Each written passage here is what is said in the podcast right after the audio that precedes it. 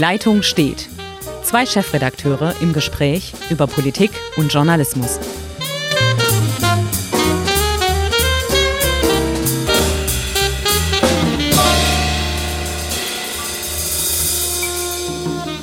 Hallo, mein Name ist Hendrik Roth, ich bin der Chefredakteur der Schwäbischen Zeitung und auf der anderen Seite der Leitung sitzt Uli Becker, Chefredakteur der Südwestpresse. Ja, hallo, guten Morgen, Hendrik. Äh, richtig, hier sitze ich, die Leitung steht und ähm, alles ist im Lack. Perfekt, heute haben wir mehr oder minder ein Thema, aber das wir schön breit auffächern können, nämlich ein Autospezial.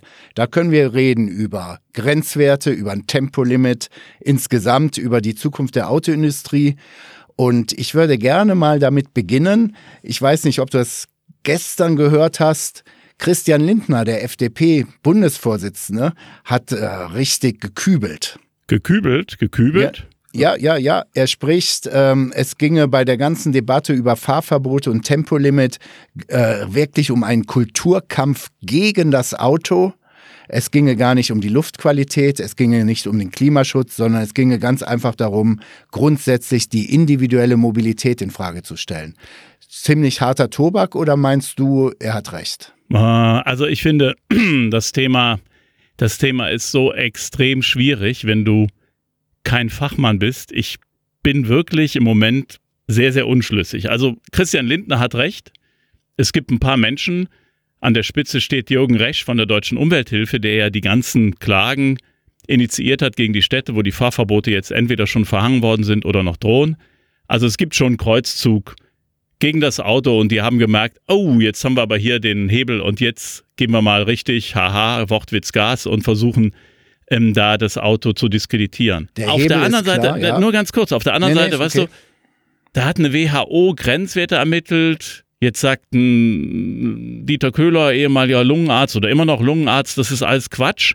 Und du sitzt als Laie dazwischen und denkst, der eine Seite lügt. Ich frage mich nur, welche. Ja, oder ganz schwierig zu sagen, vielleicht sind beide Seiten nicht so richtig äh, aufgestellt. Ähm, wir hatten jetzt zuletzt, ich mache mal ein bisschen Werbung für die Schwäbische Zeitung, wir hatten zuletzt eine Seite 3, da hatten wir zwei Mediziner mit völlig gegenteiligen Meinungen im Blatt. Äh, beide Mediziner seriös, beide Mediziner für einen Laien sehr mit nachvollziehbaren Argumenten. Ähm, was mich nur stört ist, äh, wir debattieren jetzt auf einmal über Grenzwerte und einer, der ja ganz weit vorne ist, ist der Bundesverkehrsminister. Aber ganz zu Beginn ist doch ein Betrugsfall der deutschen Autoindustrie festzustellen, oder? Naja, ich meine, da hast ja recht. Der Urschleim der ganzen Diskussion sitzt natürlich ähm, in der kriminellen Energie und das, das, da stehe ich auch zu, in der kriminellen Energie der, der Unternehmen, ob es Volkswagen, ob es BMW oder in Teilen Daimler war, die gesagt haben, na gut, da gibt es Grenzwerte, wir haben Probleme, die einzuhalten. Nun lassen wir uns doch mal einfallen, wie wir so halb legal auf einem Rollenprüfstand diese Werte einhalten bei einer gewissen Temperatur, also sozusagen bei Sonnenschein 25 Grad und mein Auto fährt äh, 32 Stundenkilometer, dann halte ich die Grenzwerte ein und in allen anderen Fällen nicht. Also Laborwerte als realistische Werte verkauft haben, Abschalteinrichtungen eingebaut haben und damit ist natürlich die ganze Diskussion losgetreten worden. Das war der eigentliche Grund. Aber ja. dann neigen die Deutschen ja auch zum Grundsätzlichen. Und ich glaube, das ist vielleicht so ein bisschen das Problem.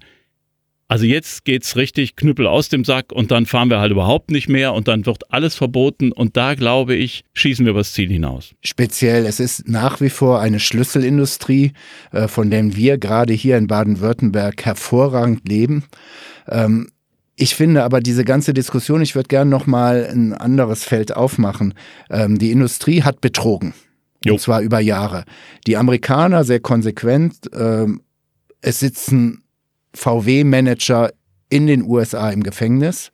Und wir reden uns trotzdem irgendwie die Welt dann doch schön. Äh, einige Manager haben in, bei VW in Wolfsburg ihren Job verloren oder möglicherweise demnächst ihre sehr, sehr luxuriöse Rente. Nichtsdestotrotz Worüber wir überhaupt nicht debattieren, ist doch der Fall, dass offensichtlich die deutsche Autoindustrie, die wirklich für den Wohlstand dieses Landes maßgeblich verantwortlich ist, möglicherweise komplett die Entwicklung der Zukunft verpennen. Also sie manipulieren Dieselwerte, aber ich höre überhaupt nichts mit äh, wirklich E-Mobilität, autonomes Fahren und so weiter. Da sind wir dabei, da sind aber andere auch schon da.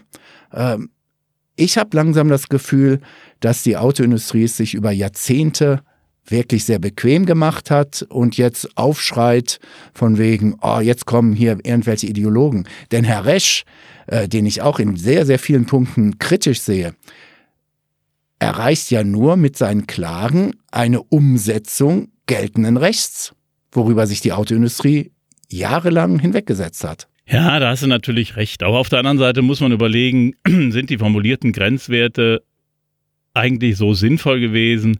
Ist das nicht alles ein Stück weit übertrieben, weil die Luft in den deutschen Städten ist ja sauberer geworden. Die Luft hat sich in den letzten Jahrzehnten deutlich verbessert. Also wir beide sind Kinder dieser Generation 60er Jahre. Da sind wir in Städten aufgewachsen. Ich vermute mal, da hatten wir ein 10, 20, 30-faches ja. der heutigen Luftbelastung. Also wir haben ja eine Entwicklung, die ist da. Und jetzt versuchen wir, und da bin ich der festen Überzeugung, du hast recht, es ist geltendes Recht umgesetzt worden, aber die Gegner des Autos oder die Gegner der individuellen Mobilität haben gesehen, huch, hier haben wir einen Hebel, hier können wir ansetzen und jetzt wird aber auch mit aller Kraft angesetzt. Das soll nicht in Abrede stellen, dass die deutsche Autoindustrie da viele Fehler gemacht hat und ich glaube auch, die hatten so das Gefühl, gerade Volkswagen too big to fail, wir sind ja. so groß, wer soll uns denn was können? Wir machen hier unser Ding und jeder Politiker, der versucht, uns an Karren zu pinkeln, der beißt sich die Zähne aus. Und, äh Aber ist es jetzt nicht schwierig, mal wieder auf ein vernünftiges Maß zu kommen? Mit dem Maß, äh, wo wir weltweit, wir, sage ich jetzt die Bundesrepublik Deutschland mit ihren Autos weltweit als State of the Art gehalten, dass wir jetzt mal wieder eine Diskussion kommen. Du sagst ja auch sehr richtig, die Grenzwerte Nein, da stimme ich dir vielleicht gar nicht mal zu. Ähm, ich möchte nicht über die Grenzwerte reden, sondern allgemein, die Luftqualität ist deutlich besser geworden und sie wird ja auch besser in den kommenden Jahren.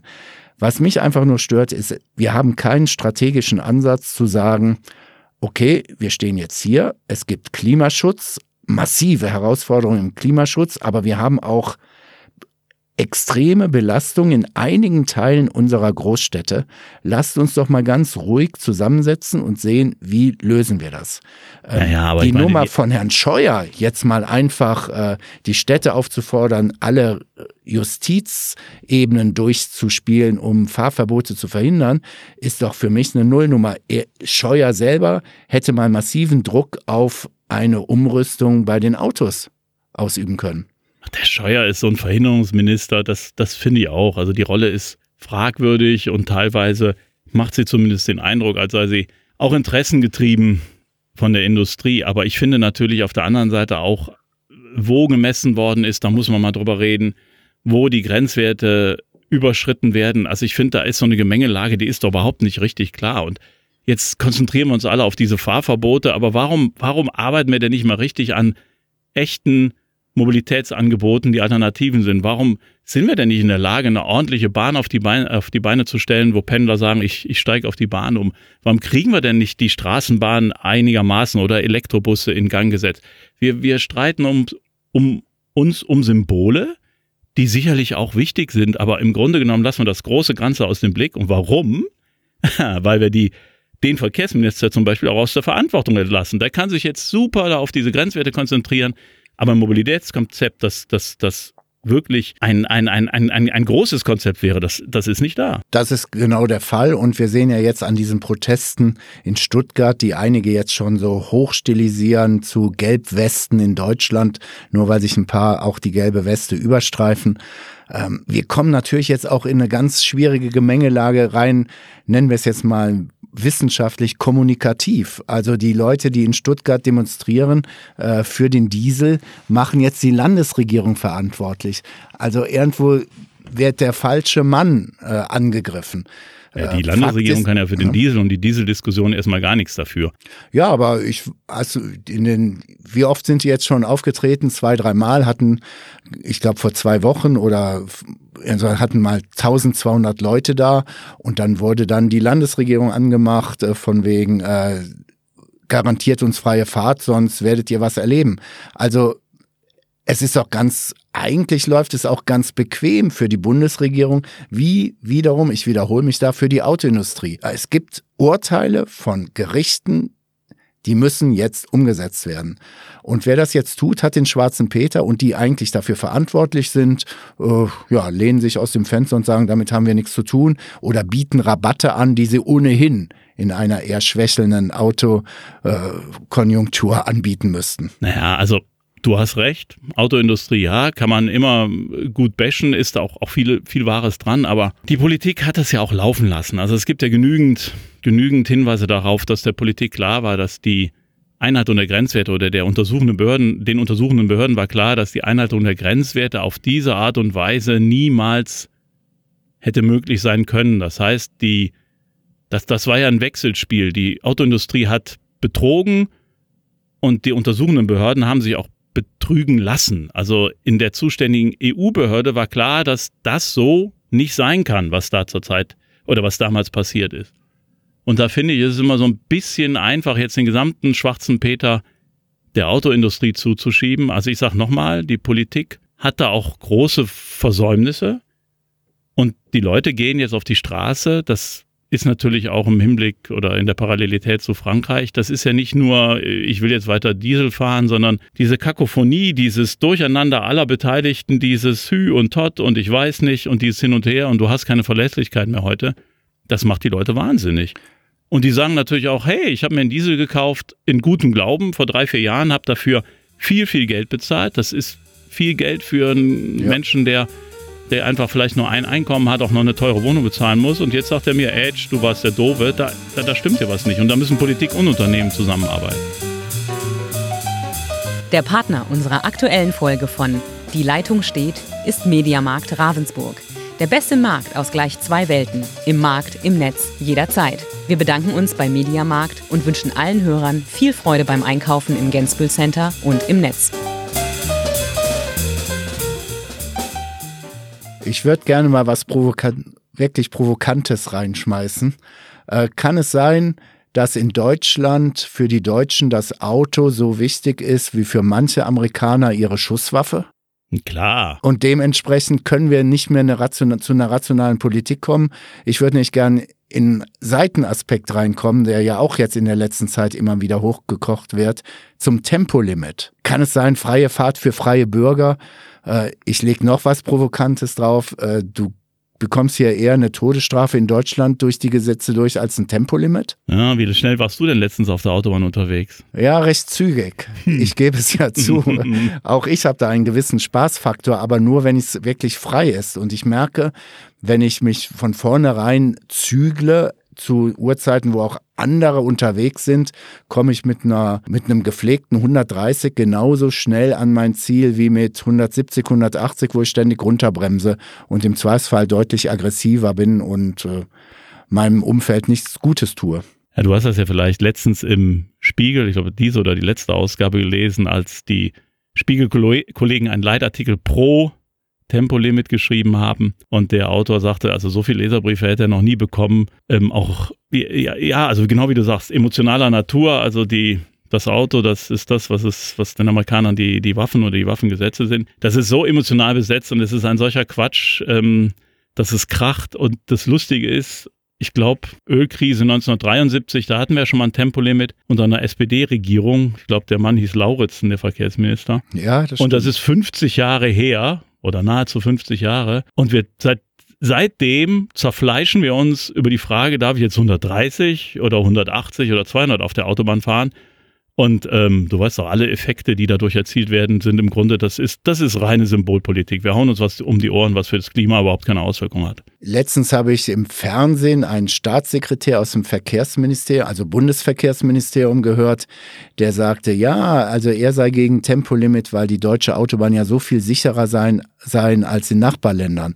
Ähm, ich war noch letztens in Frankreich oder in Spanien, da habe ich keinen großen Unterschied zur deutschen Auto. Also es wird viel erzählt. Naja, aber ähm, nicht nur, äh, guck mal, also es gibt zwischen meiner lieben Heimatstadt Köln und Aachen ein Autobahnstück, das haben sie jetzt vor hm, einem, anderthalb Jahren, haben sie da ein Tempolimit eingeführt auf 130 weil zuvor innerhalb kürzester Zeit sieben Menschen gestorben sind, sechs Spuren. Du kannst also da mit 250 Bratzen, das geht alles wunderbar, glatt, Topf eben. Seit der Einführung des Tempolimits Todesfälle null. Also ich bin der festen Überzeugung, dass das Ja. einen Zusammenhang hat. Wenn du nicht mehr so schnell fahren kannst, wird die Schwere der Unfälle geht zurück. Ich glaube, da sind sich alle Verkehrsexperten einig, dass für die Verkehrssicherheit ein Tempolimit was bringen würde. Äh, wo die Diskussion natürlich wieder hochkocht ist, und das ist jetzt was anderes, das müssen wir einfach mal festhalten, zu Stickoxiden in den Städten und Feinstaub haben nichts mit Klimawandel zu tun. Klimawandel ist CO2 und da behauptet ja auch der von dir schon erwähnte Herr Resch, dass wir durch ein Tempolimit äh, erheblich an CO2 einsparen. Und da sage ich, äh, Einspruch, Euer Ehren. Äh, auch wenn ich deutsche Umwelthilfe heiße, heißt das ja noch nicht, dass ich für Deutschland spreche. Es ist eine kleine NGO und diese Werte sind aus heutiger Sicht nicht zu bestätigen, mit der die Nein. Umwelthilfe arbeitet. 0,3 Prozent, glaube ich, ist die Zahl, die ein, ein Tempolimit, also 0,3 Prozent weniger Ausstoß CO2 würde ein Tempolimit von 130 bringen. Also das ist, ist nebbig, das, das kannst du vernachlässigen. Da müssen wir, glaube ich, an andere Stellen ran und versuchen, ähm, ja, den, den Leuten ähm, auch gerade im Autobereich äh, Hybridautos schmackhaft zu machen oder, oder andere Sachen, aber nicht das Tempolimit. Das hat damit fast nichts zu tun. Kann das sein, dass diese Debatte, die wir jetzt auch hier geführt haben, äh, nicht eine Debatte der Vergangenheit ist? Wir reden über einen großen Strukturwandel in der Autoindustrie, insgesamt im Verkehr, autonomes Fahren, äh, dass wenn wir autonomes Fahren bekommen, und das ist ja sehr sicher, dass das passieren wird, dass wir automatisch von Geschwindigkeiten auf einmal sprechen, die heute äh, einfach äh, nicht mehr durchsetzbar sind. Sprich, ich kann mir nicht vorstellen, dass mit einem autonomen Fahren auf einmal der BMW tatsächlich autonom mit 230 über die A7 zwischen Ulm und Würzburg ballert. Ja, never ever wird er das tun, sondern du wirst da mit 100, 120 dahergleiten. Aber du wirst genauso schnell sein, weil natürlich die, die künstliche Intelligenz, die dahinter steckt, dich äh, so leitet, dass du halt in keinen Stau mehr gerätst. Also äh, die, die Debatte ist von gestern. Aber, mark my words, du wirst natürlich dann eine Gegenbewegung haben, die sagt, ich will nicht autonom fahren. Und ich glaube, wir werden dann so Freizeitparks eröffnen, also Freizeitpark Alpen. Und da kannst du dann mit deinem Auto bratzen, wie du willst. Und dafür zahlst du viel Eintritt. Ich sag's dir, so wird's kommen. Und der BMW-Fahrer, du bekommst dann, du kaufst deinen BMW und bekommst dann drei Gutscheine. Sie können auf der Strecke XY dann für, äh, für drei Stunden 250 Stundenkilometer fahren. Du wirst viel Geld dafür bezahlen. Sehr viel Geld. Und das finde ich, das, also diese Vorstellung finde ich sehr witzig. Dann wird nämlich der Autofahren das, was es für die Jungs, die um drei Uhr morgens aufstehen und dann von äh, Ulm nach München fahren, äh, auf der, auf der ähm, A8, für die wird es dann halt ähm, ein bezahltes Freizeitparkmodell. Sehr witzige Vorstellung. Aber ich glaube, Aber du hast recht. Also unwahrscheinlich. Die, die, Ich glaube, da verschieben, die richtig. Diskussion. Und mit was fahren die denn dann? Äh, fahren die alle Teslas oder haben wir ganz andere Antriebsmöglichkeiten? Denn äh, wenn man mit Fachleuten zum Beispiel aus der Zulieferindustrie spricht, und die haben wir ja in unseren Verbre in beiden Verbreitungsgebieten, äh, dann sagen die, ey Leute, trennt euch mal von eurem E-Hype. Alle reden von Elektro, Elektro, Batterien und so weiter. Das ist nicht so einfach. Es wird so schnell nicht gehen. Außerdem werden wir erhebliche Umweltkosten haben, vor allen Dingen da, wo zum Beispiel Silizium abgebaut wird in Südamerika. Also das, das wissen wir beide ja, die Umweltbilanz eines Elektroautos ist dramatisch schlecht und die Zahl war, glaube ich, du musst ungefähr 70.000 Kilometer mit dem Ding fahren, damit die Umweltbilanz günstiger wird als die eines Verbrennungsmotors. Also genau wie du gesagt hast, der Abbau der zum Beispiel Silizium, der Abbau der Stoffe, die ich brauche, der ist so umweltschädlich und auch energiefressend, dass das äh, Elektroauto eigentlich keine echte Alternative auf Dauer darstellt. Auch das kann nur eine Übergangstechnologie sein. Äh, äh, Brennstoffzelle ist ja weiterhin eine Sache, die, die immer noch im, im, im Versuch ist, aber ich glaube, bei Elektro werden wir eher sehen, und, und du hast recht, die Umstellung. Also ich habe jetzt nochmal nachgelesen vorhin, wir haben im letzten Jahr 36.000 Elektroautos verkauft. Das ist mal gerade von den 3,6 Millionen Neuwagen, die wir verkauft haben, äh, ein, ein Ja. schmales Prozent. Und dann kannst du dir vorstellen, wie lange das dauert, bis ein kompletter Wechsel aller Autos äh, stattgefunden hat. Denn die Autos, die heute gekauft werden, fahren ja in zehn Jahren noch. Und du kannst es Aber- den Leuten nicht wegverbieten. Vielleicht liegt es ja aber jetzt auch ein bisschen in der Verantwortung, jetzt komme ich mal zu den in Anführungszeichen Medien, dass wir auch mal eine andere Diskussion bringen. Ähm, wir hatten vor kurzem ein Interview mit dem CEO von ZF, also dem neuen ZF-Boss. Der spricht sich mit seiner Kenntnis dieser ganzen Branche für einen Volkshybrid aus. Will sagen, er will einen modernen, sauberen Diesel, denn die Debatte geht auch mittlerweile völlig unter, dass die jetzigen Dieselmaschinen, die jetzt auf dem Markt sind und neu gekauft werden, die sind so sauber, ich übertreibe mal ein bisschen, da wächsten, wachsen Blümchen aus dem Auspuff, dass der sagt, ich kombiniere diesen Diesel mit einem kleineren E-Motor, wo ich auch eine kleinere Batterie brauche, die aber aufgrund der technischen, des technischen Fortschrittes dafür ausreicht, dass ich sage mal innerstädtisch elektrisch fahre. Aber ich kann mit diesem Auto völlig problemlos, wenn ich Lust habe, im Sommer an die Côte d'Azur fahren und dann schaltet sich einfach der saubere und wenig CO2 ausstoßende Diesel zu. Ja, aber da bin ich doch, guck mal, da bin ich genau an dem Punkt, den du ähm, oder, oder wo wir vorhin diskutiert haben, wir sind halt, wir stecken immer in so Schwarz-Weiß-Diskussionen. Das, was der ZF-Chef genau. davor hat, ist doch im Prinzip die intelligenteste Lösung. Du hast beides kombiniert. Du kannst diese ganzen Probleme, die wir hätten, also Reichweitenprobleme, äh, Stromversorgungsprobleme, das Problem der Anschlussstellen hättest du mit dieser Technologie überwunden und hättest eine Technologie, die dich mindestens noch 20, 30 Jahre weiterträgt und die eine erhebliche Verbesserung der CO2-Bilanz, der Stickoxide, der Feinstaubbilanz, all das würde besser. BMW hat es übrigens vorgemacht mit einem zugegebenermaßen nicht unbedingt äh, Volkshybrid, sondern einem 750er, glaube ich, ist das, also mit weit über 400 PS, der einen Hybridmotor hat und einen Verbrennungsmotor und zwei Liter ja. oder 2,2 Liter verbraucht. Und ich verstehe nicht, warum wir nicht sagen, das sind intelligente Lösungen, sondern warum wir uns darauf versteifen, entweder oder. Und wer heute noch sagt, Verbrennungsmotor ist ja gar nicht so schlecht, der gehört schon irgendwie zu einer Klientel, die verrückt ist. Und wenn du sagst, E-Motor ist toll, dann bist du ein, ein Umweltjünger und du bist der Größte. Und das ist Quatsch. Fakt ist ja nach wie vor, und deshalb sollten wir vielleicht auch mal appellieren, zum Augenmaß zurückzukommen. Es hängen hier auch wirklich Hunderttausende von Arbeitsplätzen dran. Und das ist so eine, wo wir ganz zu Beginn unseres Gespräches äh, gesprochen haben, dass die deutsche Mentalität oft so zu Ja oder Nein oder so wirklich extremen Positionierung neigt.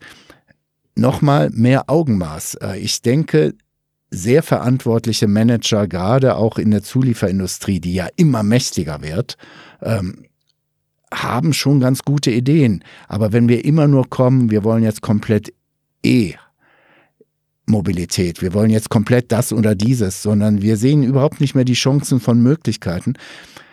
Meine Sorgen oder doch, kann man schon so sagen, meine Sorgen sind, dass wir uns versteifen auf einen Weg und in der Zeit können andere Staaten, die bisher nie richtig damit äh, auf dem Weltmarkt präsent waren, werden an uns vorbeimarschieren. Äh, das mag dann vielleicht für das CO2 ganz nett sein, aber für weite Landstriche bei uns verheerend.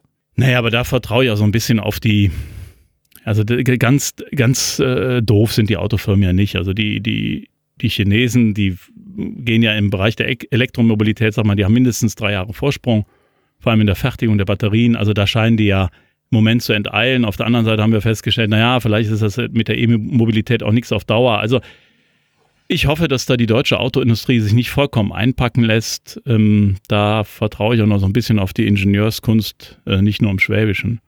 Und eins finde ich bei der Diskussion, was mir im Moment viel zu kurz kommt, total wichtig. Die Faszination des Autos und die Faszination der deutschen Autos, warum die gerade so viel verkaufen, ist Leidenschaft für diese, diese Fortbewegung.